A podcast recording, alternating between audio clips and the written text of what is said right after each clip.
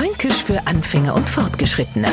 Heute der Ohrenhörer. Und das ist ein Glanzviech aus der Abteilung Insekten und vor dem habe ich als Glanzkind richtig Angst gehabt, weil mir irgendwer einmal erzählt hat, was auf sonst krabbelt er in die Ohren und höllert dein Kopf aus.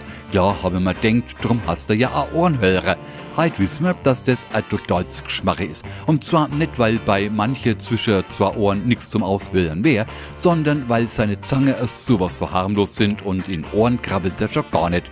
Sein Name hat er bloß, weil man ganz, ganz früher so mal gemahnt hat, dass das Viech pulverisiert gegen Ohrenschmerzen helfen kennt.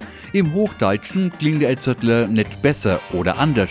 Da hast du, auch zu Unrecht, Ohrenzwicker oder Gneifer. Fränkisch für Anfänger und Fortgeschrittene. Morgen früh eine neue Folge.